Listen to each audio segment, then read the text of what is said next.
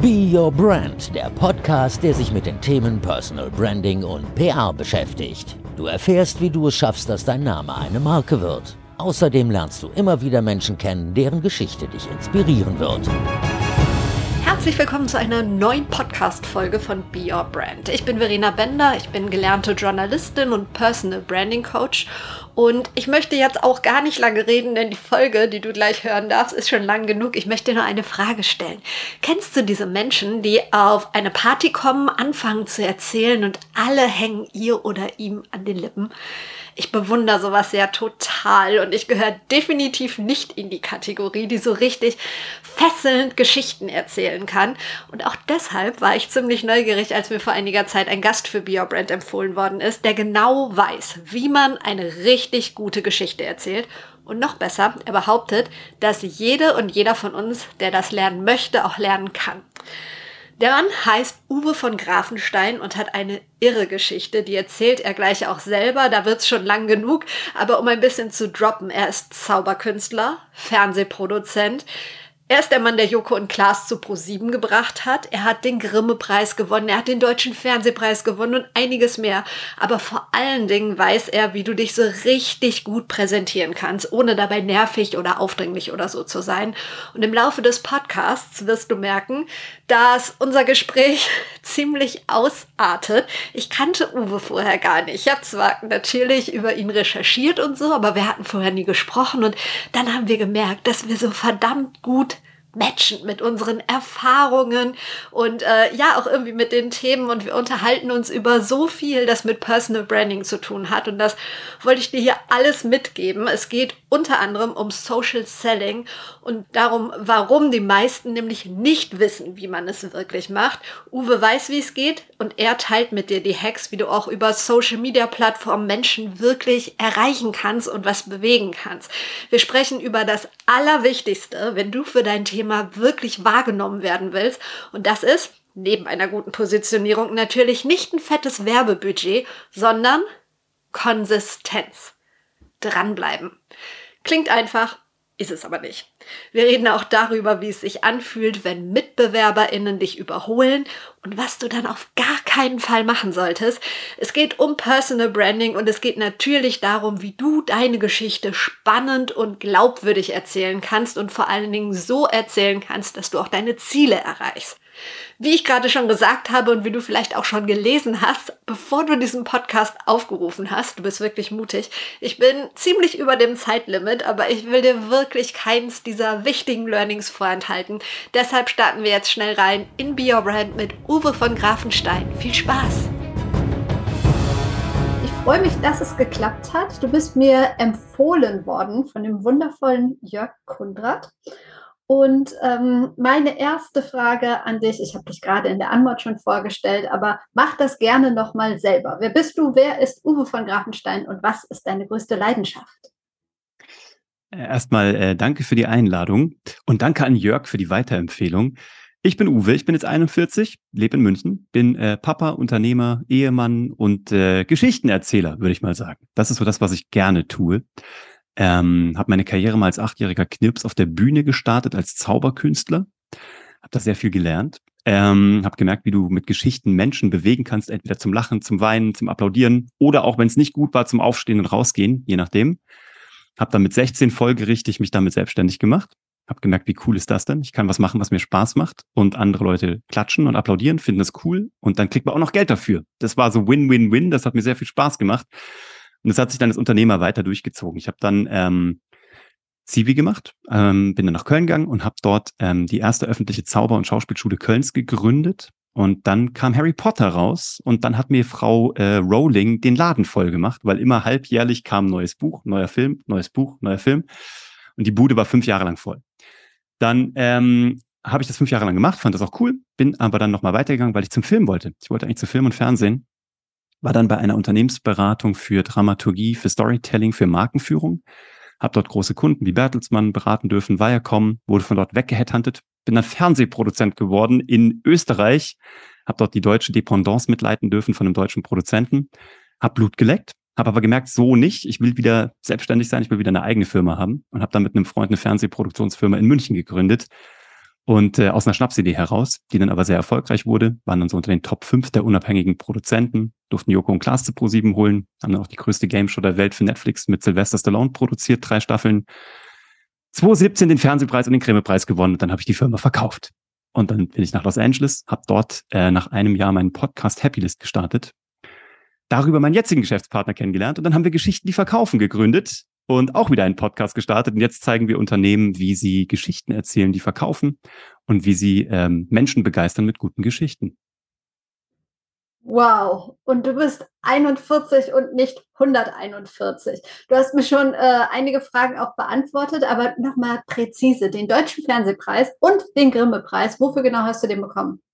Den Deutschen Fernsehpreis für eine Show für die ARD, die auf dem WDR lief, Das Lachen der anderen mit ähm, Mickey Beisenherz und das war eine Comedy-Show, die so ein bisschen sozialkritisch, gesellschaftskritisch unterwegs ist und ähm, so ein bisschen mit darüber damit spielt, wie sehr darf man sich über Minderheiten lustig machen was sehr spannend war. Also eine coole Produktion, haben wir zwei Staffeln gemacht.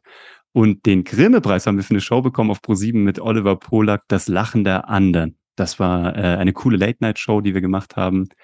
Und ähm, genau, das waren so die beiden Produktionen. Nominiert waren wir dreimal für den Grimme-Preis, aber erst beim dritten Mal hat es geklappt. Aller guten Dinge sind drei. Ja, yes. und jetzt erzählst du beruflich Geschichten. Mhm. Warum? Warum tust du das, was du jetzt tust, nach diesen ganzen spannenden Sachen. Ja, weil es noch mehr spannend ist sozusagen. Weil ich beim Fernsehen schaue, ich, ich komme von der Bühne, da habe ich Geschichten immer schon erzählt. Dann habe ich sie irgendwann im Fernsehen erzählt. Also anders, größer, mit prominenten Menschen, nicht prominenten Menschen, für ARD, ZDF und hast du nicht gesehen. Das war auch cool, aber mir hat immer der Feedback-Kanal gefehlt, weil auf der Bühne hatte ich den. Weißt du, bei den Quoten bekommst du am nächsten Morgen eine Zahl. Du arbeitest ein Jahr lang an einem Projekt, keine Ahnung, Budget zwei Millionen Euro, 180 Menschen arbeiten ein, zwei Jahre lang durch. So lange dauert bis sowas hergestellt ist. Dann geht das on air und am nächsten Morgen kriegst du so eine, so eine Quote, steht 9,6 Prozent. Ja, was? Also schön, aber war's das jetzt? Also habe ich dafür zwei Jahre meines Lebens investiert? Und das fand ich cool, habe da sehr viel gelernt, aber mir hat der Rückkanal gefehlt, den ich auf der Bühne hatte. Und den habe ich danach in digitalen Medien halt wiedergefunden, weil du halt sehr viel schneller Feedback bekommst, deine Lernkurve für deinen Content ist sehr viel schneller. Und ich durfte natürlich auch einige, ich sag mal, damals noch nicht bekannte und dann später sehr bekannte, oder ich durfte von Anfang an sehr, sehr bekannte Menschen begleiten und an deren Marken mitarbeiten. Ne? Durfte eben, wie gesagt, Joko und Klaas zu Pro7 mit rüberholen, habe die ersten Shows von denen mitproduziert, habe die eine große Show mit Sido produziert, aber auch Ed Sheeran, David Copperfield. Also wir haben mit vielen großen ähm, Brands und Personal Brands gearbeitet und eben auch mit denen strategisch an ihren Marken gearbeitet. Das war super interessant. Und als ich dann rauskam, war mir eigentlich, dachte ich mir, das muss doch jeder wissen. Das ist doch eigentlich kein Hexenwerk nach 15 Jahren Fernsehen. Und dann saß ich aber in Los Angeles, weil nach dem Firmenverkauf und habe gemerkt, krass, eigentlich weiß das keiner. Auch bei Corporates weiß das keiner. Ähm, also wie, wie Menschen mit Geschichten so zu berühren sind, dass du Personenmarken, Corporate-Marken, Produktmarken so positionierst, dass Menschen danach eine Handlung ausführen. Weißt, ich habe gesehen, jeder macht da irgendwie Storytelling oder PR oder Branding oder keine Ahnung, hast du nicht gesehen? Und wenn du die fragst, was ist denn das Outcome, was ist denn davon messbar, dann sagen die immer, äh, können wir nicht so sagen, aber für Brand Awareness war es gut. Und deswegen ist dann so ein Running Gag bei uns geworden. Jede Marketingkampagne, die nicht funktioniert hat, war gut für die Brand Awareness. Und dann habe ich eben den Bernhard kennengelernt und der hat gerade zu dem Zeitpunkt äh, Kinoheld.de, also gegründet, zum Marktführer gemacht und verkauft an CTS Eventim. Und dann haben wir überlegt, wie geil ist das? Der hat auch einen Podcast und wir haben überlegt, von mir kommt dieses Thema Strategie und Kommunikation. Von ihm kommt dieses Thema Sales und Digital und Startup und Tech. Und das haben wir zusammengesteckt und deswegen sagt Geschichten, die verkaufen, aber eben datengetrieben mit Feedback-Kanal und so, dass Menschen eine Handlung ausführen. Also nicht Kommunikation als Shishi und wir haben ein bisschen PR gemacht. Ich bin eigentlich PR-Fachwirt, da komme ich eigentlich her. Aber ähm, ja, wenn man sich da mal ganz tief in die Augen guckt in der PR-Branche, dann, ähm, dann ist das manchmal nicht so ganz messbar und manchmal aber natürlich sehr gut. Aber dann muss man, es ist, auch da trennt sich sehr schnell die Spreu vom Weizen. Und ähm, wenn man aber beides zusammensteckt, also die, die handwerklichen Hintergründe von der PR und das mit Storytelling und mit digitalen Medien kombiniert und da einmal umrührt, dann glaube ich, kommt da eine sehr, sehr performante Suppe bei raus du mal ein praktisches Beispiel für uns? Äh, für was? für das Storytelling, das dann auch wirklich eine Handlung auslöst. Also vielleicht mhm. hast du einen, einen Kunden, einen, einen, Case, den ihr gehabt habt, oder du hast irgendwas gesehen, wo du denkst, Mensch, die haben es richtig gemacht, weil viele machen das ja nicht richtig. Das ist meine Lieblings, meine Lieblingsfrage, die ich in ein, wenn ich von der, auf einer Bühne stehe, frage ich immer eine Frage. Hand hoch, wer hier im Auditorium schon mal einen Fernsehspot von Tesla gesehen hat. Und null Hände gehen nach oben. Weil es keine Fernsehspots von Tesla gibt ist die einzige Marke für Fern also für, für rollierende Dinge auf Straßen, die keine Fernsehwerbung macht und die auch im Online-Bereich keine Werbung macht. Es gibt keine Fernsehwerbung, es gibt keine Spots von Tesla. Warum? Weil die das Thema Storytelling durchgespielt haben. Weil die mit ihrem Protagonisten, ähm, Elon Musk, dieses ganze Thema so durchgespielt haben, dass sie ähm, die Medien weltweit, ich wollte schon sagen, an der Nase herumführen, aber ich sag mal, an der Nase durch den Ring sozusagen herumführen und verstanden haben, wie gutes Storytelling so funktioniert, dass Menschen nachher unbedingt in den nächstgelegenen Tesla Store gehen wollen, um eine Probefahrt zu vereinbaren. Und das ist eigentlich so die Story, also eine, nicht die, aber das ist eine der Storytelling-Marken par excellence, äh, wo das funktioniert und wo ähm, die eine solche Nähe hergestellt haben und gleichzeitig eine solche Community aktiviert haben. Niemand kauft ein Auto bei Tesla. Also niemand geht in einen Laden und kauft ein Auto. Also du kaufst maximal einen PC auf vier Rädern. Aber eigentlich kaufst du eine Eintrittskarte in einen sehr elitären Club an Vordenkern, Visionären. Du willst ein Stück von Elon haben. Du willst dir einreden, dass du für deine Kinder schon für die nächste Generation auf den, auf den, Umwelt, auf den Umweltschutz geachtet hast, auf Nachhaltigkeit. Das sind Motive, die du eigentlich kaufst und das ist die große Geschichte, die dir Tesla verkauft. Am Ende ist das Auto im wahrsten Sinne des Wortes nur ein Vehikel dafür. Was ist deine Definition für Storytelling, weil das ist ja, ein, also in meinen Augen, totales Buzzword, genauso wie hm. Personal Branding oder so. Hm. kannst du das Wort, äh, Quatsch, kannst du das Wort Storytelling überhaupt noch hören? Und falls ja, was bedeutet das für dich? Hm. Super Frage. Werden wir auch dauernd gefragt, so ist das nicht eigentlich nur im Grunde genommen so ein Ding, also gerade von irgendwelchen CEOs, von irgendwelchen Firmen, die gesagt haben, ach, Storytelling, das haben wir schon mal gehört, Heldenreise, das ist nächstes Jahr wieder weg. Manchmal, ja, das wir machen das jetzt auch erst seit 70.000 Jahren, würde mich wundern, wenn es nächstes Jahr weg wäre. Aber die, was die meisten Menschen halt nicht wissen, ist, dass es halt ein Handwerk ist. Und das lernst du beim Fernsehen halt par excellence jeden Tag, datengetrieben, und zwar mit einer minutiösen Auswertung und äh, das für viele Millionen Menschen auf verschiedenen Zielgruppen, je nachdem, auf welchem Sender, auf welchem Zeitslot du arbeitest. Und die meisten Menschen, für die ist ähm, Storytelling irgend sowas so, ich kann schreiben oder ich kann nicht schreiben oder da ist irgendwas. Und wenn du die Leute aber fragst, was ist eine Geschichte? dann sehen dich immer große Augen an. Keiner kann dir das sagen. Dabei gibt es eine feste Definition. Es gibt eine ganz klare dramaturgische Definition dafür, was eine Geschichte ist. Also du brauchst vier Elemente. Und wenn du eins davon nicht hast, hast du keine Geschichte. Und das ist so die einfachste, das einfachste Destillat einer Heldenreise, was immer noch State of the Art das Tool ist, um gute Geschichten zu erzählen. Und die vier Dinge, die du brauchst, ist ein Protagonist mit einem klaren Ziel, der sich verändern muss, der Hindernisse überwinden muss, der was lernen muss, um sein Ziel zu erreichen. Und wenn du damit mal ganz basic an ganz normale Marken rangehst, ähm, drehst du deren Marketing äh, um, würde ich mal behaupten, 180 Grad und äh, skalierst das sehr weit nach oben. Weil wenn du die meisten Unternehmen ja schon fragst, was ist denn dein Ziel? Auch große Augen. Ne? Also, oder wer ist denn der Protagonist bei euch im Haus? Ist es irgendwie euer Produkt? Ist es eine Dienstleistung? Ist es das Unternehmen? Ist es euer Founder? Ist es der Typ, der irgendwie der Herr Wirth, ne, keine Ahnung, ist es der Herr, der Herr Musk, ist es, wer ist denn bei euch der Protagonist? Und welches Ziel hat er? Warum hat er vielleicht die Butze gegründet? Warum ist er heute noch aktiv? Warum ist das trotzdem noch wichtig, obwohl er schon seit 200 Jahren tot ist? Warum kann er trotzdem noch ein Protagonist sein? Und da fängt es halt schon an. Und das haben wir mittlerweile durchgespielt von Solo-Selbstständigen zu Tech-Anbietern, zu E-Commerce-Lern bis hin zum Google Headquarter in äh, Irland, die wir beraten beim Bereich Story Selling, also Storytelling und Story Selling wie die ihre Strategien zum Story Selling aufgebaut haben. Und in dem Spannungsbogen sind wir, also von bis. Und das Schöne ist, dass wir da gemerkt haben, egal ob du das für einen solo-selbstständigen Anwalt oder Architekten aus Fürstenfeldbruck machst oder eben für das Google Head Office ähm, in Europa, in Irland, ähm, die Strategien sind die gleichen und die Anwendbarkeit ist die gleiche. Und ähm, das ist irgendwie ein ziemlich beruhigendes Gefühl. Manchmal hat man ja so das Gefühl, es gibt Menschen, denen ist das komplett in die Wiege gelegt worden. Mhm. Also kennen wir ja auf Partys so diese eine Person, die anfängt zu reden und nach zwei Sätzen hängen ihr oder ihm alle an den Lippen. Also ist es so, dass manchen Menschen das angeboren ist und ähm, andere können es einfach nicht? Oder was denkst du, kann das jeder lernen? Wie siehst du das?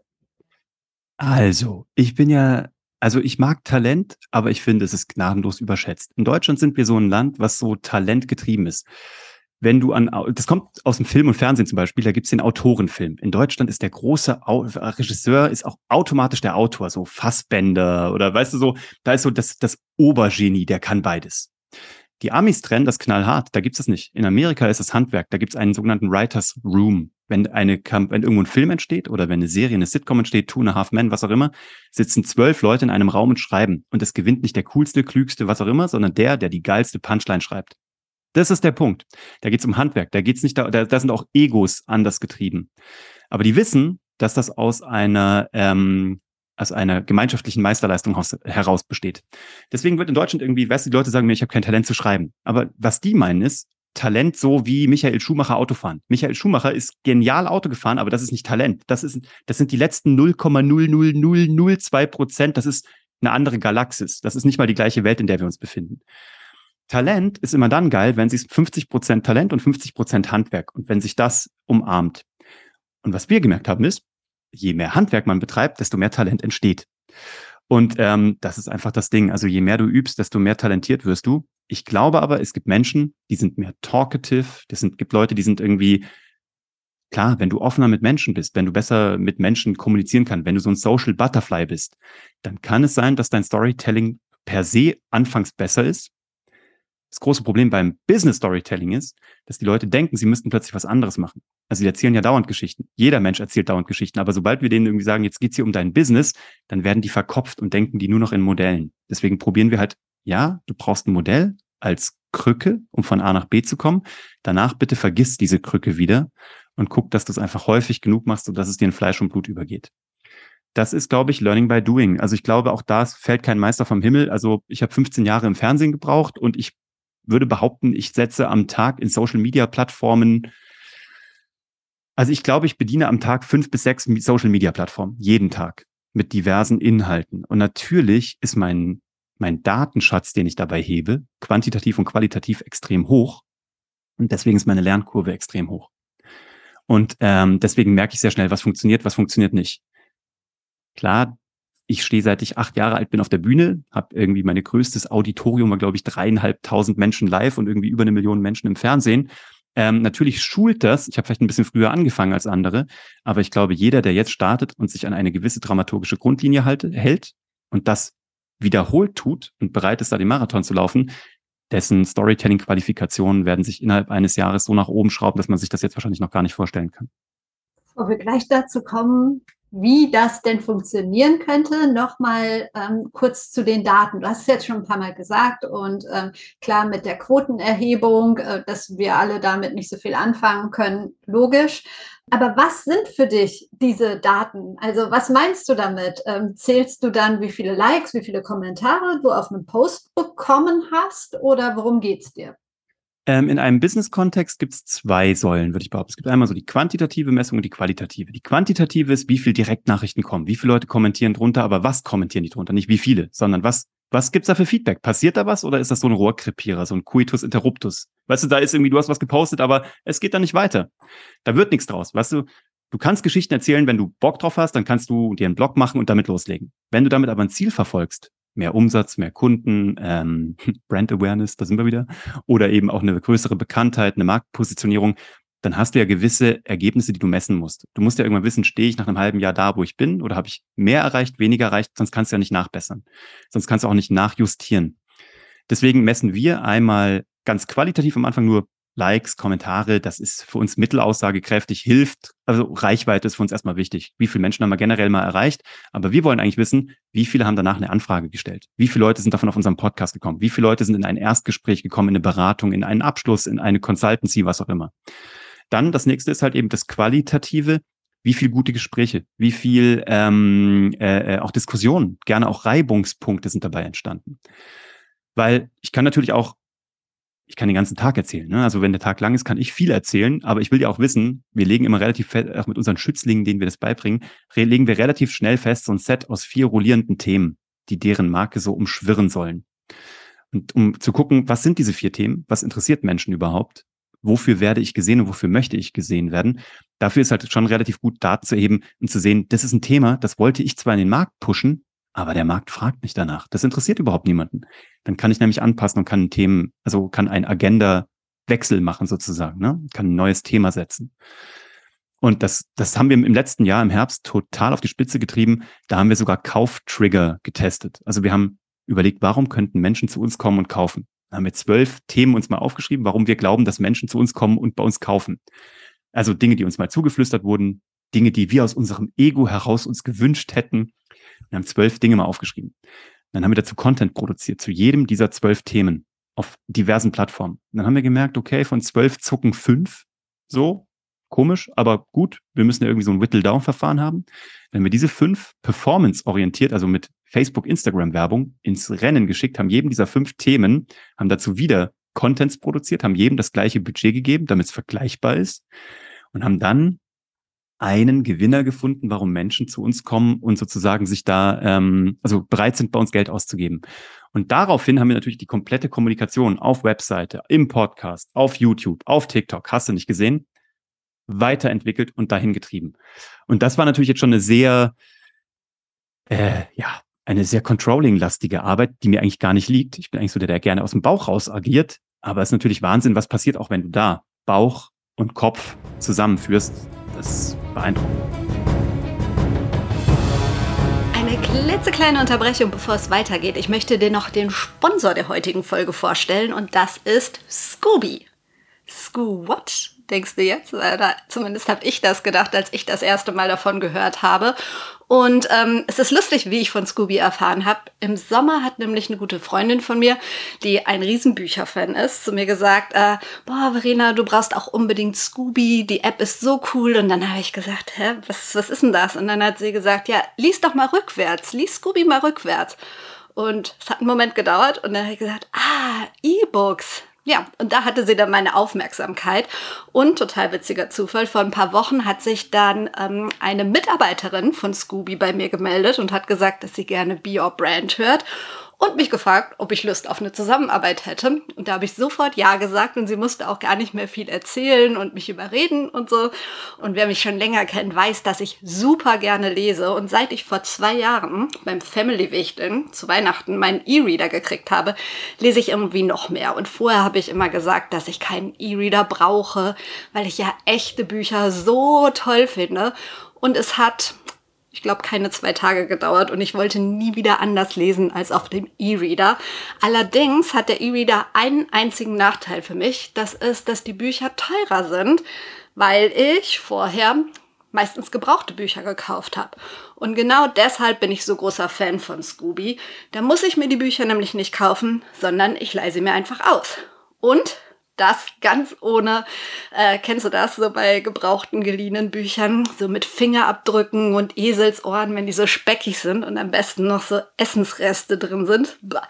Naja, das gibt's bei Scooby halt nicht. Scooby ist eine Online-Bibliothek mit über 400.000 E-Books darunter Spiegel-Bestseller und die Bücher sind halt rund um die Uhr verfügbar und die App wird jetzt von fast 5000 Verlagen beliefert. Das ist eine ganze Menge. Es gibt unterschiedliche Abo-Modelle, also du kannst dein Abo entweder für ein Jahr oder monatlich abschließen und du kannst entsprechend wieder kündigen. Ich bin auf jeden Fall Fan, gerade auch, weil ich die ganzen Sachen dann offline lesen kann, wenn ich sie mir ausgeliehen habe. Und ich würde das Ganze hier nicht vorstellen, wenn ich nicht ein spezielles Angebot für dich rausgeholt hätte. Es freut mich nämlich, dass du ein besseres Angebot kriegst, als ich es bekommen habe. Als ich nämlich Scooby angefangen habe, durfte ich 30 Tage umsonst lesen, also testen. Und dann habe ich es einfach in ein Abo weitergeführt.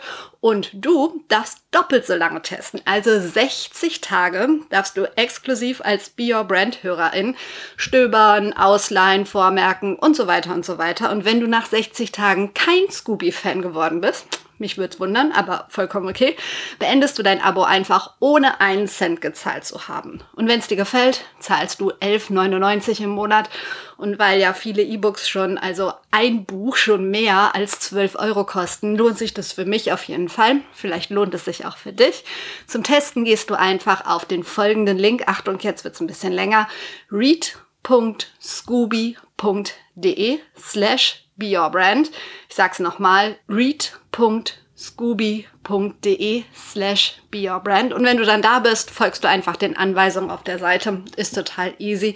Du musstest dir den Link jetzt aber auch nicht merken. Ähm, du kannst einfach in die Show Notes, also in die Details zu dieser Folge, da gibt's den Link, klickst du drauf und dann darfst du 60 Tage umsonst Scooby testen. Ich find's cool und hier geht's jetzt weiter mit Uwe von Grafenstein bei Be Your Brand. Wie geht ihr denn jetzt mit einer Person um, die gerne lernen möchte, vor allen Dingen ihre Geschichte, die Geschichte zu einem kleinen Business zu erzählen, sodass andere Menschen wirklich zuhören und noch mehr Interesse geweckt wird? Was wären hm. so deine Ratschläge? Hm, ich würde mir mal genau, also wir haben da einen sehr genauen Prozess. Wir fangen damit an, dass wir den Leuten sagen, was ist dein Wertekanon? Und wir bauen den ein bisschen anders, als man den vielleicht aus dem Marketing kennt. Wir bauen in die Mitte halt so, was sind deine unverrückbaren Genabdruck oder Fingerabdruckwerte? Deine fünf Werte, für die du stehst, die nicht verrückbar sind, die aus dir kommen als Person, ne? also als Personal Brand. In einen zweiten Ring schreiben wir rein, wie möchtest du gerne am Markt gesehen werden? Stand heute. Was, also wenn du dir das wünschen dürftest, was sollen Leute hinter deinem Rücken über dich erzählen? Ein dritter Ring, da schreiben wir rein, was erzählen Leute denn gerade über dich? Erzählen die überhaupt schon irgendwas über dich? Oder müssen wir alles penetrieren? Müssen wir alles in den Markt reinbringen? Oder gibt es Missverständnisse? Wo müssen wir Dinge aufklären, richtigstellen? Wo werden wir schon richtig gesehen? Was müssen wir noch verstärken sozusagen? Weil wir werden schon richtig gesehen, aber es wissen noch zu wenige. Und wo läuft es schon gut? Welche Werte werden nach draußen schon komplett sozusagen angenommen? Das ist Schritt eins. Dann geht denen schon mal so ein Christbaumständer auf, weil die dann denken, ach guck mal, krass, das ist ja abgefahren. Ich äh, das stimmt, das ist gar nicht so schlecht. Ne? Oder da merken die auch, es ist auch gut, ähm, mit Ecken und Kanten gesehen zu werden. Das ist, glaube ich, das Schlimmste da draußen. Alle wollen halt wahnsinnig äh, glatt gesehen werden. Mhm. Wir sagen halt immer, was wir bei den Leuten machen, ist, wir entteflonisieren deren Marketing. Weil bei Teflon, da rutscht halt alles dran runter und nichts bleibt haften. Und wir probieren den Leuten halt eher aus einer Teflonpfanne mehr so eine Boulderwand zu machen, damit Menschen sich an irgendwas festhalten können. Positive Ecken und Kanten weil dann kommt, es gibt diesen geilen IKEA-Effekt. Alles, was man sich sozusagen, was man selber aufgebaut hat, ist einem mehr wert. Deswegen lieben wir alle diese IKEA-Möbel so, weil wir die selber aufgebaut haben. Aber eine Marke, die du dir selber erarbeitet hast, wo du von Bubble zu Bubble an der Boulderwand dich hochziehen musstest, den Podcast gehört hast, die gestalkt hast, die ist schon mehr in deinem Leben und die ist schon wärmer für dich und du kaufst schneller. Und das korreliert lustigerweise mit einer ähm, vor drei Monaten herausgekommenen Studie, ich glaube von McKinsey, die gesagt haben, Menschen, die zu dir kommen und bei dir auftauchen und bei dir kaufen wollen, haben 70 Prozent ihrer Kundenreise schon absolviert. Die haben dich gestalkt, alles nachgeguckt, die googeln, die wissen alles über dich, die haben deine Webseite auswendig gelernt, die wollen nur noch wissen, vertraue ich ihr oder ihm? Ja. Passt der Preis? Wo kann ich unterschreiben? Und das ist spannend. Und das ist halt die Frage, wir sagen den Leuten so, überleg doch mal, jetzt stellen wir uns mal als digitales Schaufenster vor, wo die Leute 70 Prozent ihrer Arbeit schon machen. Was finden die gerade von dir? Wenn du mal so richtig ehrlich zu dir bist. Auf Insta, ein veralteter Kanal oder was ist ein veraltetes Profil? Auf LinkedIn findet man dich überhaupt? Und wenn ja, was findet man da gerade? Auf Google, die googeln dich. 70, 71 Prozent aller B2B-Kundenreisen beginnen auf Google. Auch eine geile Zahl. Und selbst bei B2C sind 60 Prozent. Ähm, von daher, was finden die da? Und wenn wir das einmal so, dann, dann öffnen wir denen die Augen und sagen, du darfst auch gerne mal als unglatt rüberkommen. Also wir ermutigen dich sogar dazu, weil sonst bist du nur der x-te Stefan Fitnesstrainer, weißt du, der mm. herum rennt und bist mm. halt hm. einfach vergleichbar. Und im nächsten Schritt definieren wir mit dieser vier Schritte Storytelling Formel mit denen, ähm, wer, wer ist bei dir in deinem Unternehmen der Protagonist? Was ist das Ziel für die Kunden?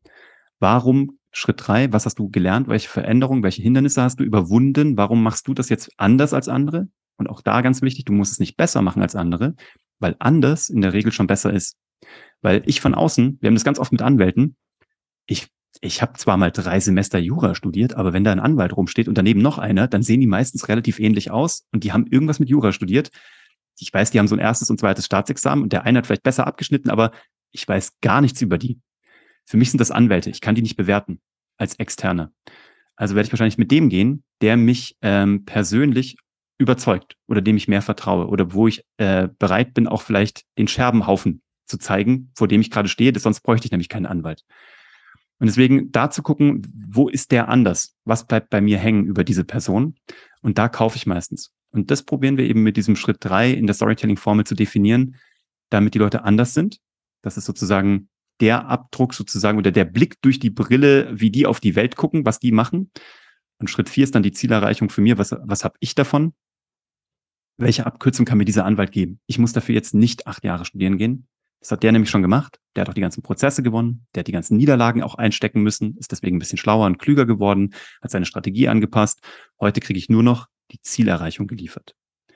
Und dann, ähm, dann kommen die nächsten Schritte. So, Corporate Language, wie redet meine Marke, wem will ich es eigentlich erzählen? Und das ist eigentlich das Allerspannendste. Ähm, wenn ich weiß, wem ich es erzählen will, auf welche Medien, also in welcher Medienformatierung, auf welcher Plattform möchte ich das erzählen? Und das ist oh, eigentlich ja. super spannend. Oh, ja. Die meisten Leute, keine Ahnung, wir haben das, den Klassikerbeispiel, die Leute wissen irgendwie, oder hören halt, man muss auf YouTube sein oder man muss Videos machen jetzt. Ganz wichtig, vielleicht auch sogar auf TikTok. Dann gucken wir uns manchmal so, so, so Zielgruppen an und dann sehen wir so 35 Jahre männlich im Karrieremodus oder zum Beispiel 55 männlich im Absicherungsmodus, ja, so am Ende der Karriere. Dann werden die bespielt mit, mit Videos und es funktioniert nicht. Und dann muss man halt überlegen, schau, das sind Menschen, die High-Performer sind, Menschen, die wenig Zeit haben und noch eine Familie hosten parallel. Der eine greift an, der andere sichert ab, um sich gegen den Angriff greifenden sozusagen abzusichern, in einem Konzern zum Beispiel. Die haben keine Zeit, zwei Sinne zu blocken. Du kannst die mit Video nicht bekommen, weil die gucken und hören müssen. Du wirst die nie erreichen. Kannst dich auf den Kopf stellen, mit den Ohren wackeln. Aber da könnte ein Podcast eine ganz gute Lösung sein, weil das halt, ne, äh, Ohren-only sozusagen. Dabei kannst du Gravelbike fahren, Unkraut jäten, Rudergerät fahren, ich weiß es nicht. Das ist halt sehr zeit- und kosten, also äh, äh, sparend, effizient halt. Und das ist halt sehr spannend. Das ist eigentlich so eine ganz interessante Frage zu gucken, wo, in welcher Mediengattung konsumieren deine Interessenten Informationen am allerliebsten und wo suchen die auf welcher Plattform danach. Und manchmal ist es dann so, dass wir den Leuten sagen, du kannst auch alles andere weglassen. Weißt, die Leute sind dann auf fünf Plattformen unterwegs und werden loco und denken sich, wie soll ich denn noch mehr machen? Wir sagen, von fünf kannst du, kannst du einfach vier durchstreichen. Mhm. Wenn du mhm. auf der einen bist, ist es super. Weißt du, wir, wir machen 76, 77 Prozent aller unserer Umsätze mit unserem Podcast, den wir teilen auf LinkedIn. In dem Zusammenspiel. Den Rest füllen wir auf mit ja äh, E-Mail-Marketing, ein bisschen Performance-Marketing und ja, wir sind auch auf TikTok und wir generieren da auch tolle Leads und Facebook und Instagram und hast du nicht gesehen und auf Clubhouse sind wir auch rumgesprungen, um es zu testen, aber eben um immer den Leuten erzählen zu können, was funktioniert und was nicht. Und ähm, ja, wenn ich mir alles andere überlegen müsste, ich freue mich über alles, was ich machen kann. Ich habe mittlerweile aber auch ein Team von Content Creatern, die bei mir fest angestellt sind. Weißt du, das ist halt auch gewachsen. Mhm. Aber wenn ich mich am Anfang fokussieren müsste, ich würde meinen Podcast im Leben nicht mehr abschalten. Das ist einfach, und auch gerade in Kombi mit LinkedIn, ist eine unglaubliche Content-Maschine. Auf jeden Fall. Also kann ich nur bestätigen. Und das, was du gesagt hast, ja, ihr habt jetzt ein Team und könnt auf mehreren Plattformen unterwegs sein. Du kannst ja als Einzelperson ähm, höchstens zwei Plattformen, würde ich sagen, vielleicht noch drei handeln mhm. und ansonsten kannst du ja auch gar nicht mehr mit deiner Community agieren. Wie wichtig ist das auch im Zuge des, äh, des Geschichtenerzählens nicht nur rausballern, sondern eine Interaktion mit den ZuhörerInnen? Das ist die beste Frage, weil nur darum geht's ja, ne? Das ist ja das Spannende. Das Senden tun wir ja nur, damit was zurückkommt. Also ich also klar, ich finde mich auch ganz toll und so und klopfe mir auf die Schulter und freue mich dann, wenn ich senden kann und so, aber das, darum geht's ja nicht. Ich will ja, dass die zurückkommen. Ich will ja, dass die mit mir in eine Interaktion eintreten. Da fängt es dann bei vielen eben auch schon an, dass sie das irgendwie nicht tun. Das ist auch so faszinierend. Dann hauen die so ein Ding raus und dann geht's aus Versehen mal viral und dann antworten die nicht. Dann siehst du so, keine Ahnung, irgendwie Riesenreichweiten auf LinkedIn, aber nie drauf eingegangen. Und dann diese, die, also die, die altern halt sehr schlecht, diese Leads, ne, in deinem Postfach. Das ist blöd. Die, irgendwann bist du halt dann, kommt der nächste mit einem Viral-Hit und du bist halt vergessen, wenn du halt nicht den nächsten Schritt gegangen bist. Und ähm, ich habe ein cooles Gespräch dazu geführt bei uns im Podcast mit Kava Yunosi, dem HR-Chef von SAP, der ja einfach mal aus Spaß auch auf LinkedIn angefangen hat und da LinkedIn Top Voice ist und weltweit jetzt der Chef von allen Mitarbeitern ist. Ich glaube sogar mittlerweile Verantwortung für 125.000 Stück. Und der hat einfach mal losgelegt und der sagt, ähm, er postet alles selber, weiterhin. Und nur wenn es sehr HR-technisch wird oder so Anfragen zu irgendwelchen Kram, so dann gibt es an seine, an seine Mitarbeiter weiter. Er beantwortet ansonsten alles persönlich. Das finde ich auch sehr spannend. Und wer das zum Beispiel ähnlich, also ein bisschen anders löst, ähm, aber auch sehr gut macht, ist Dr. Hildegard Wortmann, die ähm, Marketing-Vorstandsdame von äh, Audi weltweit. Die ähm, lässt posten, also man merkt es, dass sie ähm, das man merkt, dass es produziert. Also ihre Marketingabteilung produziert ihre Beiträge, aber in der Interaktion ist das immer sie.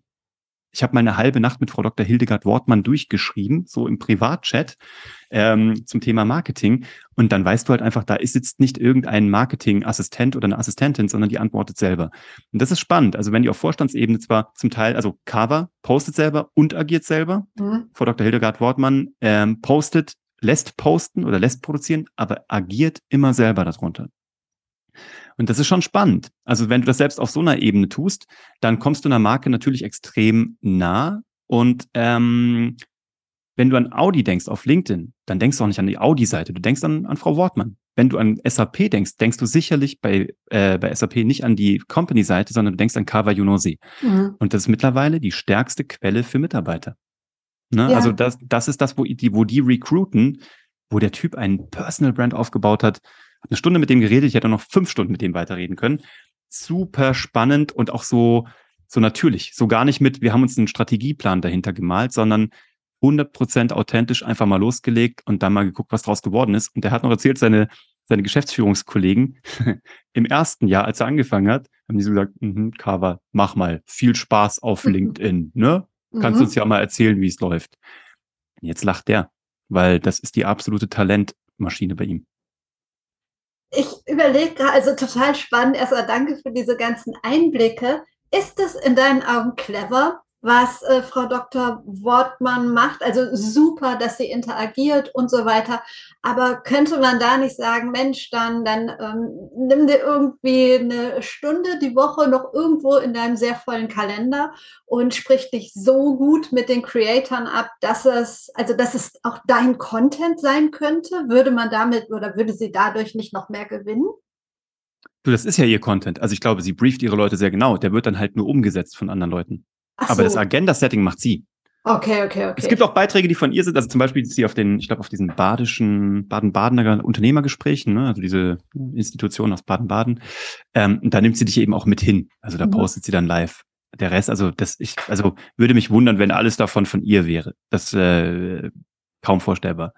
Und die Nähe, die du dazu bekommst, und ich glaube, das ist eben der Punkt, dass es eben wirklich ähm, das ist wirklich Social Selling oder Social Commerce. Ne? Ob das dann nachher nach runterrechenbar ist, wie viele Audi A3 mehr verkauft wurden, I don't know. Aber ähm, es gibt halt eine unglaubliche Anfassbarkeit und eine unglaubliche Nähe zu so einer Marke, die eigentlich komplett isoliert auf irgendeinem so Elfenbeinturm hockt und eigentlich ja wenig anfassbar ist für Otto Normalverbraucher. Und ich glaube, dass es schon den Unterschied macht, gerade in einer so potenten, vorselektierten Zielgruppe wie bei LinkedIn, wo natürlich auch Flottenmanager drin sind, Menschen, die darüber entscheiden, wer bekommt einen Dienstwagen und wer nicht, welchen Dienstwagen bekommt er. Oder der Endverbraucher, der sagt, ich wünsche mir jetzt eigentlich auch einen A6. Ne? Mhm, ne? mhm. Also äh, super spannend. Deswegen, ich finde es nur interessant, dass die auf dem Level das tun. Sicherlich ist das wahrscheinlich auch bei gewissen Vorständen natürlich auch im, ähm, im Vertrag festgesetzt, sozusagen, dass die das Gesicht werden für XY und als ich sag mal, Vorstand Marketing macht das ja auch total Sinn. Das ist auch das, was wir den Leuten sagen. Das ist wie bei immer bei Content. Also es gibt ja diesen schönen Spruch, leider nicht von mir, aber äh, jede Firma in 2022 muss eben auch Medienhaus sein, ne? Oder Sender sein. Ich glaube, du kannst jetzt nicht mehr leisten, es nicht zu sein. Und dann sagen die Leute immer, ja, aber wie sollen wir das denn jetzt auch noch mit unterkriegen? So viel Arbeit, das ist ja eine Mehrbelastung. Und so, nee, das ist so, das ist ein Termin mit dir selber einmal die Woche, mit dir alleine oder mit dir und deinem Team. Und der steht in deinem Kalender drin. Und der ist unumstößlich. Der ist genauso wichtig wie die Vorstandssitzung, wie ein Salesgespräch, wie Buchhaltung, wie eine Diskussion beim Finanzamt. Exakt genau wichtig. Das, du kannst es nicht skippen, wenn du eine Stunde pro Woche hast und da mit einem guten System arbeitest. Und das ist halt das, wo wir herkommen. Aus dem Fernsehen, da machst du eine Redaktionsplanung, eine Agendaplanung, du machst eine Produktionsplanung, dann haust du das Ding durch. Da, wird, da, da gibt's nicht links und rechts. Nur, dass es hier halt in Social Media viel einfacher ist, weil du kein Studio buchen musst oder irgendwelche Helikopter, damit du irgendwelche Top-Shots drehen darfst. Ähm, und dann wird es produziert und dann wird es ausgespielt, fertig. Also, das ist so krass. Das ist nur, man muss halt dranbleiben. Ne? Es ist halt leider tatsächlich, wenn du das Content-Game spielst oder das Storytelling-Game spielst, ist es natürlich eher ein Marathon als Short-Trip. Und wir haben alles hinter uns gelassen. Unser Podcast ist, wenn du nach dem Thema Storytelling suchst, Platz eins. Wenn du nach Content Marketing suchst, Platz eins. Und wir haben Jung von Matt, Springer, Monsters of Content, Fischer, Appelt, die ganzen Riesen, alle hinter uns gelassen. Es ist einfach stupide Konsistenz und irgendwann ist es nicht mehr wegzubekommen. Also, das ist halt das, was die Leute so unterschätzen, glaube ich, im Internet. Viele Menschen verstehen ja auch den Zins- und Zinseszinseffekt nicht wirklich in seiner wahren Macht. Aber im Internet gibt es diesen Effekt auch. Nur das ist halt der Zins- und Zinseszinseffekt bei Algorithmen. Wir sagen immer, du hast so ein Gaspedal. Und wenn du da Geld draufschmeißt für Performance Marketing, dann drückst du das runter, weil du so ein fettes Geldbündel drauflegst. Und dann bleibt das erstmal unten. Und vielleicht funktioniert's momentan mit Datenschutz so schwierig bei Werbeschaltungen, man funktioniert nicht ganz so gut. Und wenn du das Gas, dieses, dieses Bündel Geld wieder wegnimmst, dann schnellt das wieder zurück. Und bei Content, da schmeißt du einen Blogbeitrag drauf, Podcast-Platzierung, LinkedIn-Beitrag. Es dauert lang. Es dauert wirklich lang. Das Gaspedal mhm. bewegt sich nur wenig. Aber das Gewicht, was da drauf ist, kriegst du halt nie wieder weg. Und wenn es einmal kippt, und bei manchen kippt es nach sechs Monaten, bei manchen nach 18, bei manchen nach 24 Monaten, aber wenn es kippt, du, äh, das, das kann man niemandem erzählen, was dann passiert.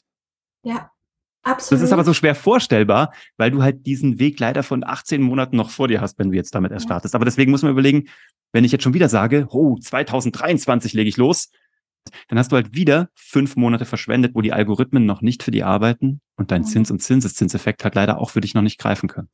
Oh ja, dranbleiben. Dranbleiben ist so, so, so wichtig. Ja. Ähm, ich habe gehört, dass ihr eine sehr schöne Definition für Personal Brand auch habt. Lasst euch doch mal kurz überlegen. Ich hätte es mir besser aufgeschrieben.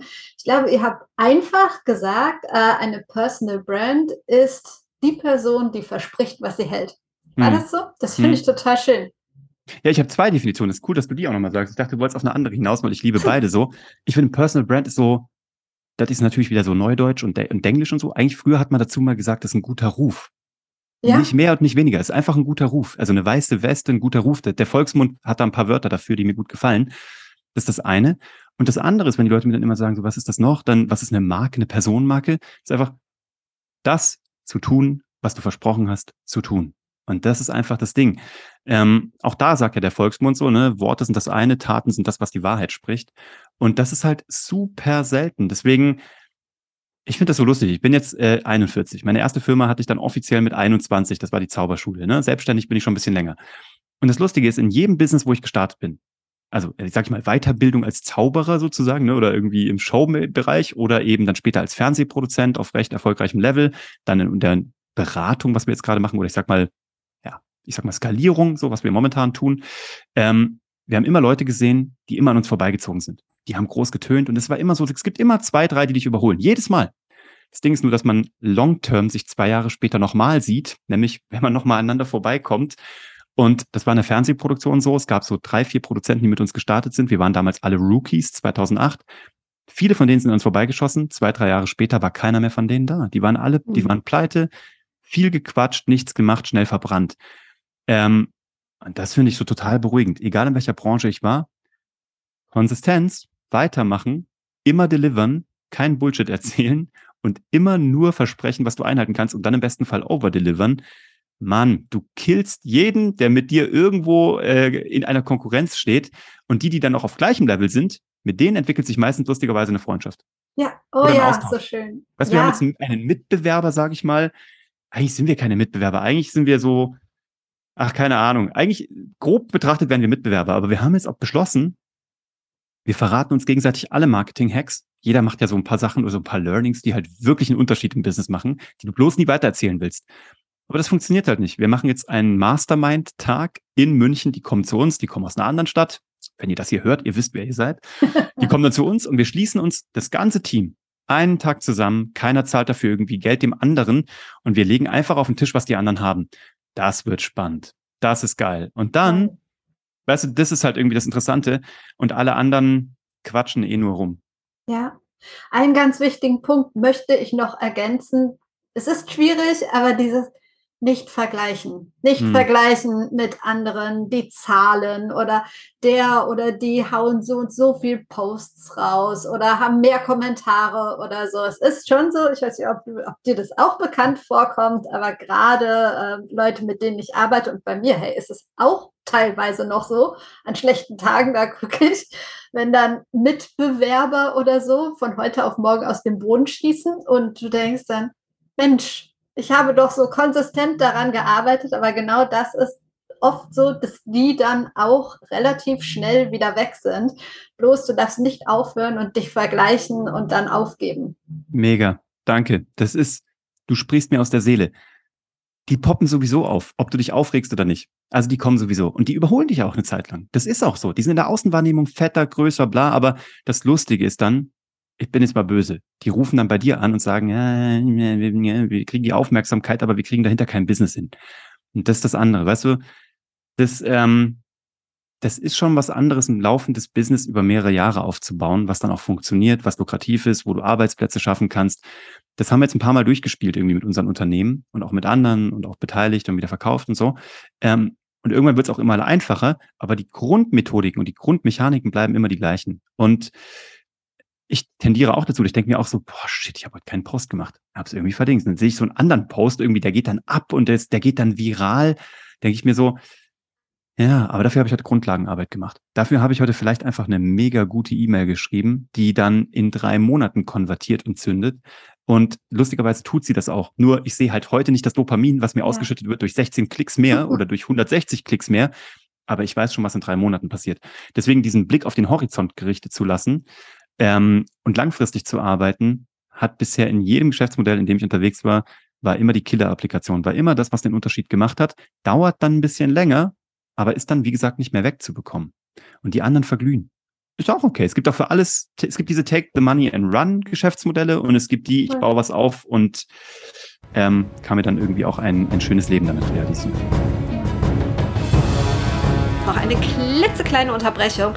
Ich wollte dich nochmal darauf hinweisen, wenn du an deiner Personal Brand arbeiten möchtest, an deiner Sichtbarkeit, wenn du für deine Expertise mehr wahrgenommen wirst, sei es auf Social Media, sei es mit einem Blog, mit einem Podcast, sei es im Offline-Leben, dann lass uns doch gerne mal sprechen. Kontaktier mich, lass uns über ein 1 zu 1 Coaching sprechen. Zusammen bringen wir das auf die Bahn, so dass du daran Spaß hast, dass es erfolgreich sein wird. Und ich würde mich freuen, von dir zu hören, entweder über meine Homepage, also über prleben.de oder via Social Media. Und jetzt geht's hier weiter mit Uwe von Grafenstein bei Be Your Brand. Nochmal zurück zum Geschichten erzählen, wobei das hängt ja alles, irgendwie hängt das ja alles zusammen, über das wir gerade sprechen. Aber was killt in deiner Ex oder aus deiner Expertensicht jede Geschichte. Das solltest du auf gar keinen Fall machen. Hm. Äh, ich würde mal bei der Wahrheit bleiben. Das hilft in digitalen Umfeldern, weil digitale Umfelder A nicht vergessen und B gibt's immer so schlaue Leute, die sogar Doktorarbeiten auseinandernehmen können und darüber sind schon Politiker gestolpert. Einige mittlerweile. Das Internet ist brutal. Das Internet bestraft alles und das ist eklig und das ist wunderschön zugleich. Deswegen, ich würde mal bei der Wahrheit bleiben. Und ich würde auch, also dieses Fake it till you make it, yeah, auch so eine Sache, das kann mal, es gibt Situationen, wo man das mal spielen kann, um halt irgendwie eine Größe zu suggerieren, die man vielleicht noch gar nicht hat. Kann auch mal strategisch mhm. sinnvoll sein. Ich würde behaupten, in 95 Prozent aller Fälle ist Fake it till you make it auch nichts. Ähm, auch als Strategie nicht. Das ist das eine. Dann ähm, äh, Ich-Fokus oder ich finde mich selber sehr geil und das erzähle ich euch allen mal. Das funktioniert im Internet auch nicht so gut. Also ist schon besser so. Also ich bin immer ein Fan davon, wen kannst du upliften? Wem kannst du Credits geben? Wen kannst du groß machen? Aber auch das, das ist ja nicht das Internet. Ich finde, das hat einfach nur was mit sozialen Interaktionen zwischen Menschen zu tun, die wir jetzt halt nur einfach gerade 2D auf einem Bildschirm nachbilden. Ähm, eigentlich hat das was damit zu tun, ein guter Ruf. Wieder, da sind wir wieder. Ein guter Ruf und eine gute Erziehung. Äh, manchmal hilft das schon ganz wahnsinnig gut. Ähm, weil wenn am Ende der Grund ist, warum Leute bei uns kaufen, dass es Trust ist, dann ist Trust halt das größte Asset oder der größte Schatz, den wir haben. Und den würde ich nicht verspielen. Deswegen da wäre ich beim Storytelling sehr vorsichtig, weil Trust einmal verspielt, ich weiß nicht, Finn Kliman, guck dir den, den Case Finn Kliman mhm. an. Würde mich wundern, wenn Finn Kliman jemals wieder einen Boden oder einen Fuß auf den Boden in Deutschland, in, in Internet Deutschland bekommen würde. Mhm. Sehr schwer. Also ja. ich würde mich, also schade drum, ätzende Geschichte. Ja. Aber das, er wird in die Annalen des Internets nicht besonders positiv eingehen. Und ich würde mich wundern, wenn er da nochmal so richtig wie Phoenix aus der Asche zurückkäme. Mhm. Wie viel davon jetzt gerechtfertigt ist, wie viel davon Shitstorm, wie viel davon ähm, auch ähm, Sommerloch und Medien waren, I don't know. Ja. Es gibt immer zwei Seiten der Geschichte. Wir werden niemals alles erfahren. Nee. Dennoch ist es, ja, ich würde ganz ich würde ganz doll bei der Wahrheit bleiben. Immer ein ganz mhm. guter, eine ganz gute Empfehlung. Sehr gut. Ein Stichwort ist gerade schon ein paar Mal gefallen: Social Selling. Und ich behaupte jetzt mal, dass 70 Prozent aller Menschen, die auf LinkedIn Social Selling betreiben, überhaupt keine Ahnung davon haben, wie sie das geschickt machen können. Also wir kennen alle diese furchtbaren Direktnachrichten, wo dir in der ersten Nachricht, spätestens in der zweiten, irgendwas verkauft werden soll. Was macht es mit dir, wenn du so eine Nachricht bekommst? Einfach löschen. Verena, du bist doch im Homeoffice. Sitzt du nicht wahnsinnig viel rum? Wäre es für dich grundsätzlich interessant, einen gesunden Rücken zu haben? Solche meinst du? Jetzt, wo du es sagst, ja. Oder mhm. ich könnte mal an meiner Personal Brand arbeiten, an meiner super geil. Ich habe hier einen Link. Du kannst dir erstmal ein kostenfreies Beratungsgespräch bei mir buchen. Hey mhm. Verena, und das wird super werden. Nee, ich, ich finde das furchtbar. Und mittlerweile lachen wir natürlich nur noch drüber. Und es ist ja auch irgendwie der Running Gag. Ich würde sogar behaupten, es sind mehr als 70 Prozent der Menschen, die das nicht wissen, wie es geht. Ähm, und das ist auch fein. Die wollen halt alle eine Abkürzung. Also auch, die wollen, die denken, Social Selling wäre eine Abkürzung. Also die denken jetzt, weil es digital ist und weil man durch den Chat gehen kann und bla und irgendwie an der Vorzimmerdame vorbei und durch so eine PN, wäre das schneller. Na, ist leider nicht so. Also es gibt kein Geschäftsmodell, wo es eine Abkürzung gibt. Also ich habe noch nichts gefunden. Alle Abkürzungen, die ich bisher gefunden habe, fallen dir irgendwann vor die Füße. Relativ schnell vor zwei, drei, drei na, also vor drei Jahren, da hat dieses ganze Direktanschreiben auch noch gut funktioniert. Das hat ja auch mal eine Zeit lang gut funktioniert auf Instagram. Aber da waren es halt Network Marketer oder Fitnesstrainer. Ich will jetzt niemandem auf die Füße treten, aber das war halt eine Klientel oder ich sag mal Finanzvertriebler. Und das war so ein bisschen, wie sagt man, anhauen, umhauen, abhauen. Ne? So ein bisschen, das war ja so ein bisschen so die Strategie dahinter. Aber auch da so als Unternehmer, so mit dem Background, die Erfahrung, Geschäfte einmal zu machen, ist ziemlich einfach. Geschäfte wiederzumachen ist ziemlich schwer, aber Geschäfte wiederzumachen reduziert die Akquisekosten auf tendenziell null. Erstes Mal blöd, weil hat Geld gekostet, Leute zu akquirieren oder Zeit gekostet und Energie. Beim zweiten Mal haben die einfach nachgekauft. Und das ist das, wo die Magie stattfindet. Und wenn du das jetzt hinbekommst über 10, 15, 20 Jahre, dann bist du Unternehmer. Vorher bist du einfach nur Verkäufer. Und Verkäufer sind eh coole Menschen, weil die sind eh sehr gut, auch beim Storytelling. Das sind geborene Storyteller. Aber dieses billige Anhauen, ich komme in deine PNs, ich schreibe dir eine dumme Nachricht. Ich kenne auch Zahlen. Also ich, wir haben ja auch Leute, denen wir das austreiben, brutalst austreiben, die zu uns kommen und sagen, ich würde gerne da noch mehr Storytelling reinbringen. Also, das bringt dir gar nichts. Du kannst jetzt auch fünfmal in deine Direktnachrichten ein besseres Storytelling reinschreiben. Es bleibt eine Direktnachricht. Lustigerweise haben wir auch einen Case von ein paar Jungs, die sind im Vertrieb von Maschinenbau, äh, die sind im Maschinenbauvertrieb tätig. Und die sind sehr kredibel, haben sehr gepflegte, sehr, sehr geile Profile, total gute Typen, Geschäftsführung. Und die haben bei der Produktentwicklung, bei ihrem neuen Produkt einfach Feedback von der relevanten Zielgruppe einholen wollen. Und haben einfach mal versuchsweise mit einem tollen Offer und auch gar nicht mit einer Verkaufsabsicht und auch mit einem Gratisgeschenk noch on top, also wirklich wertig ohne Ende, haben die 100 Menschen angeschrieben aus der Zielgruppe. Mhm. Ja, haben es einfach mal getestet. Ne? Und literally eine Nachricht kam zurück und wurde beantwortet. Da stand drin in Kapitalen Nein und fünf Ausrufezeichen. Weil die Leute auf LinkedIn davon komplett abge... Äh, mhm. ne? Die mögen das, die mögen das nicht so gerne auf LinkedIn. Und ich verstehe das, weil ich klicke die auch alle weg. Ähm, oder ich konvertiere die bei uns in, äh, in Kunden, weil ich den schreibe, wenn du mal wissen möchtest, wie du dir das sparen kannst, da würde mir eine gute Weiterbildung einfallen oder ein guter Podcast, der dir beibringt, wie du dir das zukünftig sparen kannst und auch die ganzen Ablehnungen. Ja. Ähm, also mach das nicht. Wenn du da draußen gerade zuhörst, bitte lass die Finger davon, schreib niemandem das, sondern cool ist es wirklich, immer noch die Ping-Pong-Strategie zu fahren. Du hast einen Beitrag von jemandem, der irgendwie in deiner Branche irgendwie ein Thought-Leader ist, der irgendwas Cooles postet und du gehst in die Kommentare. Da schreibst du was hin, was wirklich Sinn und Zweck hat, was ein bisschen schlau ist, was nicht dieses, öh, finde ich toll, habe ich auch so, sondern du darfst auch gerne da reiben, auch da wieder, nicht Teflon, eher mit Ecken und Kanten, sollst niemanden angreifen, aber gib deine schlauen Two Cents dazu Leute werden das lesen und werden sich denken, wer ist das denn? Klicken mhm. auf dein Profil und wenn das dann wirklich glatt gezogen ist, wenn das performant ist, wenn das Lust macht und reinzieht, dann kommen diese Verknüpfungen sowieso zustande. Absolut. Kommentare ganz wichtig. Ähm, und nächster Step oder vielleicht parallel dazu, im besten Fall eigenen Content produzieren. Mhm was hat für dich oder wie sieht für dich ein guter LinkedIn-Post aus? Du hast vorhin die Heldenreise erwähnt und wenn ich so durch meinen Feed scrolle, dann sehe ich manchmal, dass das wirklich ad absurdum geführt wird oder wie man das sagt. Also, dass so viele Leute erzählen, wie sie angefangen haben, was ihr Problem ist, wie sie ihr Problem dann überwunden haben und ganz toll. Aber das, ja, hat wenig Persönliches und ich finde, wenn das irgendwie jeder macht, dann ist es auch nicht so spannend. Vielleicht liegt es auch an einem falschen Einstieg. Keine Ahnung. Also Tipp vom Profi. Wie hm. erzähle ich gute Geschichten auf LinkedIn? Ja, zu, super. Also zuallererst würde ich mal diese vier Themen für mich festlegen. Was sind die vier Themen, über die ich rede, für die ich wiedererkannt werden möchte? Das ist einfach einmal definiert. Und über mehr rede ich auch nicht. Nicht mehr und nicht weniger. Und dahinter schreibe ich noch eine Verteilung hin über das eine Thema 70 Prozent und alle weiteren kriegen noch jeweils 10. Oder alle sind 25 Prozent gleich wert. Dann weiß ich schon, wenn ich mal angenommen, ich sage, ich mache 10 Posts pro Monat, ne, dann wüsste ich schon, sieben müssten zu dem einen Thema und zu den anderen mache ich jeweils eins, ne, um dann auf zehn, äh, zehn Themen zu kommen. Dann habe ich schon mal einen guten Redaktionsplan. Jetzt mache ich halt Posts. Ähm, zum einen, wenn ich es schlau mache, dann konfektioniere ich ja nur noch. Das heißt, ich habe eine Langform. Das heißt, ich muss mir nicht immer alles aus, aus den Fingern saugen. Wir machen einmal in der Woche einen Podcast. Den nehmen wir mit Video auf. Das stellen wir als Video auf YouTube. Den Podcast schneiden wir nur die Audiospur ab und der kommt als Podcast raus. Das Ganze lassen wir von einer Redakteurin die virtuell noch nie gesehen, aber die macht aus jedem Beitrag bei uns einen Blogbeitrag. Diesen Blogbeitrag, der kommt parallel als Blog raus und verlinkt dann auf das Video und den Podcast. Und dann machen wir noch einen Clip daraus, 30 bis 60 Sekunden, den wir dann streuen können, zum Beispiel auf LinkedIn. Der wird auch noch in 9 zu 16 hochkant ausgespielt und den streuen wir dann tatsächlich auf TikTok, Reels, Facebook Reels, WhatsApp Status und Instagram, äh, beziehungsweise noch äh, YouTube Shorts. Aber weil wir das Game auch mittlerweile auf die Spitze treiben, ne? weil wir aber auch ein Team dahinter haben.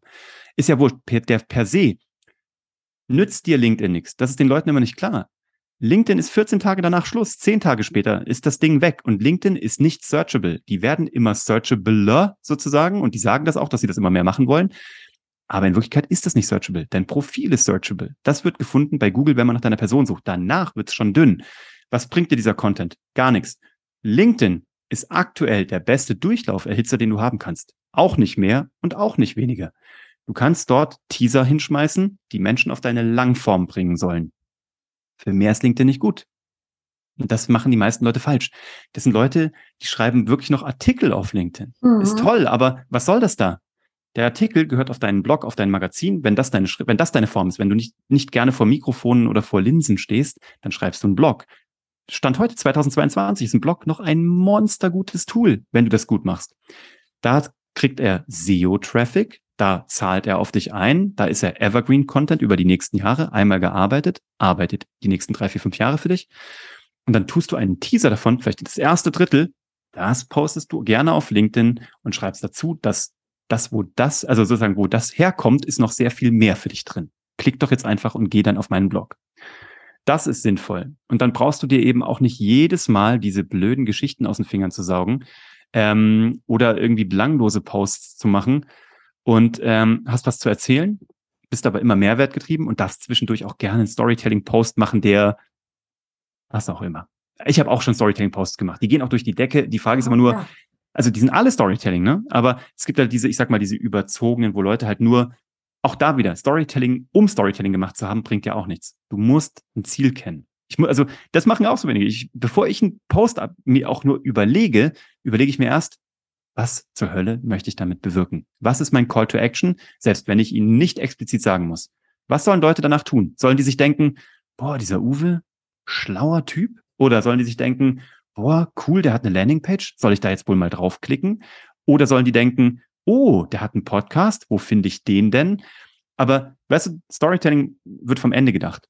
Das ist das, wo du hin willst. Und dann darfst du gerne vorne alles bauen. Die meisten Leute machen Storytelling aber so, die haben ein geiles Intro, die denken sich, ähm, keine Ahnung, ich bin einmal in meinem Leben Porsche gefahren. So, das ist so cool und darüber wollen sie jetzt erzählen.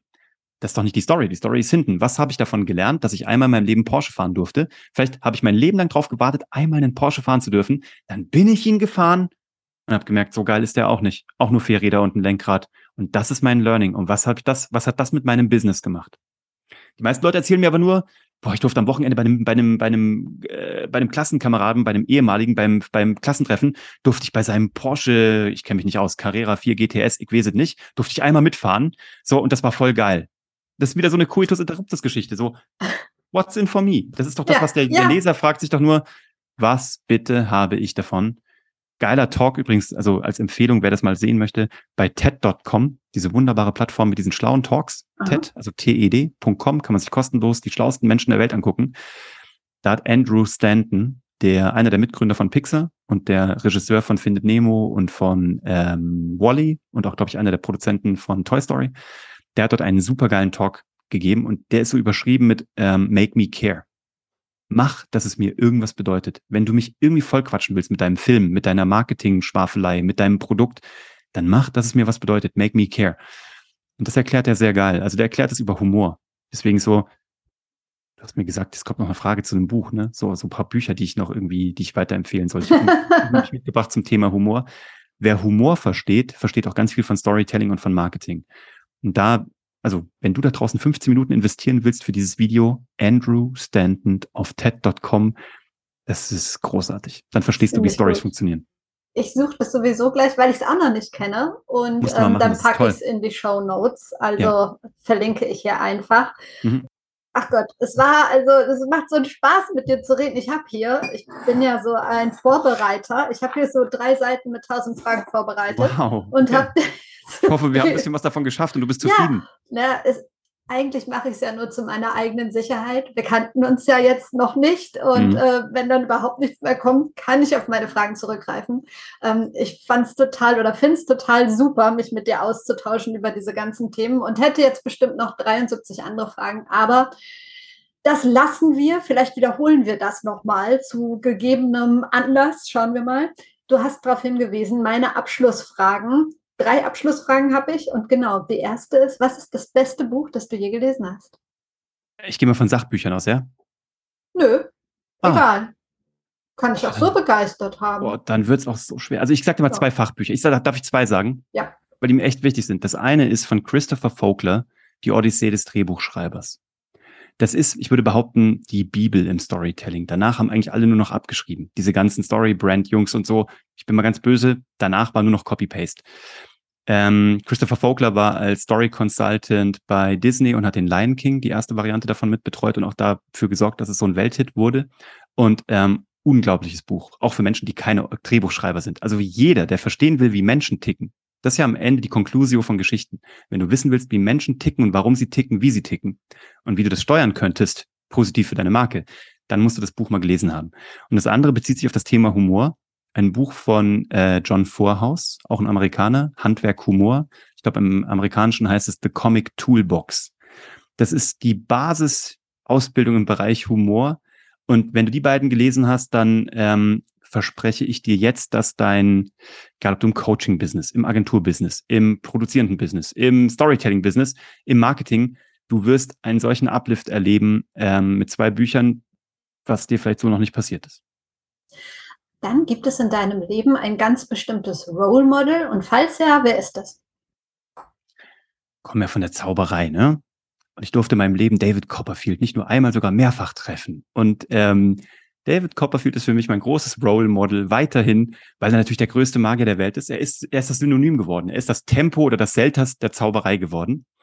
Ähm, und er ist so schlau, weil er, er hat nichts eigenes erfunden, er hat immer zwei alte Techniken genommen, hat die zusammengesteckt und hat daraus etwas gemacht, was vorher noch keiner geschafft hat. Deswegen war er der erste Magier, der fliegen konnte. Der erste, der dann den Orient Express verschwinden lassen konnte. Der erste Magier, der die Freiheitsstatue verschwinden lassen hat. Er hat das nicht neu erfunden. Er hat zwei alte Techniken genommen, hat die zusammengesteckt und das war so innovativ, dass es an Innovationskraft gar nicht zu überbieten ist. So zu denken, das gefällt mir sehr gut. Das finde ich toll. Also das, das liebe ich so. Und er hat es durchgezogen.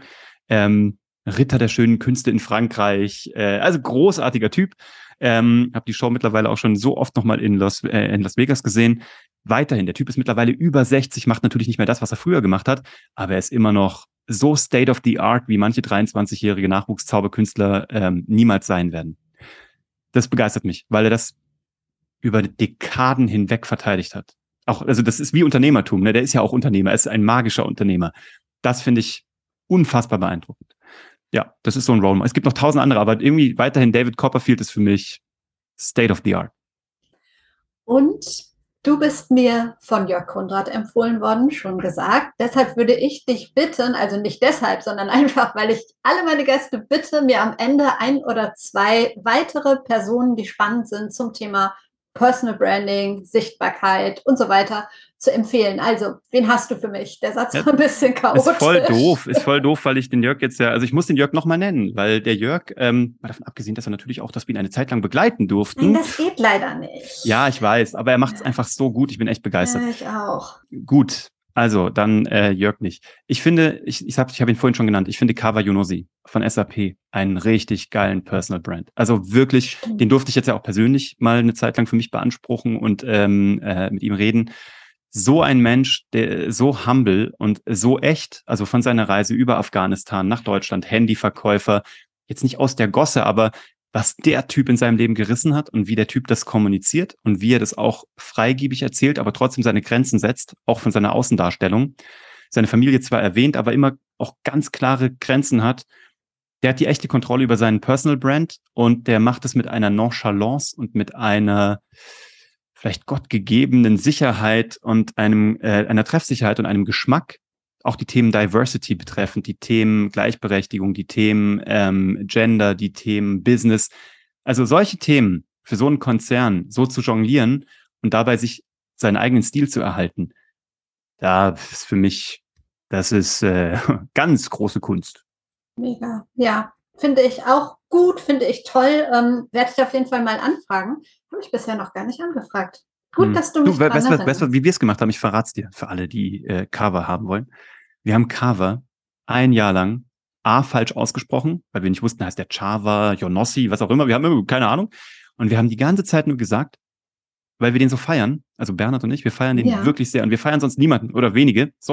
und wir haben in unserem Podcast ein Jahr lang nur erzählt, aber gar nicht strategisch und einfach nur, weil wir immer gesagt haben, da, ey, am Ende kam es immer drauf, Cavagliolosi ist der geilste Typ so, ne? Und haben wir gesagt so, wir haben immer dann irgendwann noch Spaß gesagt, wir haben keinen Draht zu dem und der ist so eine Legende auf LinkedIn. Wenn du da draußen Cavagliolosi heißt und hier hinkommen wollen würdest, dann melde dich jetzt. Oder wenn du jemanden kennst, der Cavagliolosi heißt und du hast den direkten Draht zu ihm und kein Witz, nach einem Dreivierteljahr, ähm, also nicht ein ganzes Jahr, wir haben es ein Dreivierteljahr durchgezogen, in, vor genau einem Jahr im August, in den Sommerferien stehe ich in Italien und kriege eine Direktnachricht von Cavagliolosi, da steht drin, meine Mitarbeiter nerven mich so krass, dass ich zu euch kommen soll. Wer zur Hölle seid ihr und wo soll ich hinkommen? Oh, und das war so cool. Also seine Mitarbeiter müssen ihm so genervt haben. Also offensichtlich haben wir viele SAP-Zuhörer und so viele haben das gehört und haben ihm geschrieben, bis er gesagt hat, Leute, das ist jetzt echt fast wöchentlich. Also, gib mir ein Datum. Hier ist meine Assistentin. Schreibt der. Ich schreibe direkt zurück und es war Hammer. Sehr cool. Und da sind wir auch wieder immer bei der guten Idee und dann beim dranbleiben. Nicht nur mhm. einmal versuchen, sondern dranbleiben. Ja. Ich danke dir wirklich sehr für deine Zeit, für die ganz vielen tollen Denkanstöße und ja, wünsche euch alles Gute. Danke, danke für die Einladung. Das war's schon wieder mit Be Your Brand. Ich hoffe, die Folge hat dir gefallen. Mehr Infos zu Uwe, zu seinem Podcast, zu seinem Programm und so weiter findest du natürlich in den Show Notes, also in den Details zu dieser Folge. Und da gibt es auch nochmal, denk dran, den Link zu Scooby, sodass du kostenfrei 60 Tage E-Books testen kannst. Ich habe dir erzählt, ich bin ein großer Fan und ich sage das aus Überzeugung und äh, teste es doch gerne mal. Wie gesagt, vollkommen kostenfrei 60 Tage und wenn es dir nicht gefällt, melde dich einfach wieder ab. Ansonsten lohnt es sich wirklich, kostet dich dann nicht mal 12 Euro im Monat und du kannst dir unter 400.000 E-Books ständig neue ausleihen und zurückgeben. Also ich bin süchtig danach und ähm, ja, probier es einfach mal aus. Schadet ja nichts. Den Link auch in den Show Notes. Ansonsten wenn du Lust hast, an deiner Sichtbarkeit zu arbeiten, du weißt, wo du mich findest, kontaktiere mich einfach. Ich wünsche dir jetzt noch einen schönen Tag. Wir hören uns wieder am Donnerstag. Bis dahin, trau dich rauszugehen. Ich glaube an dich.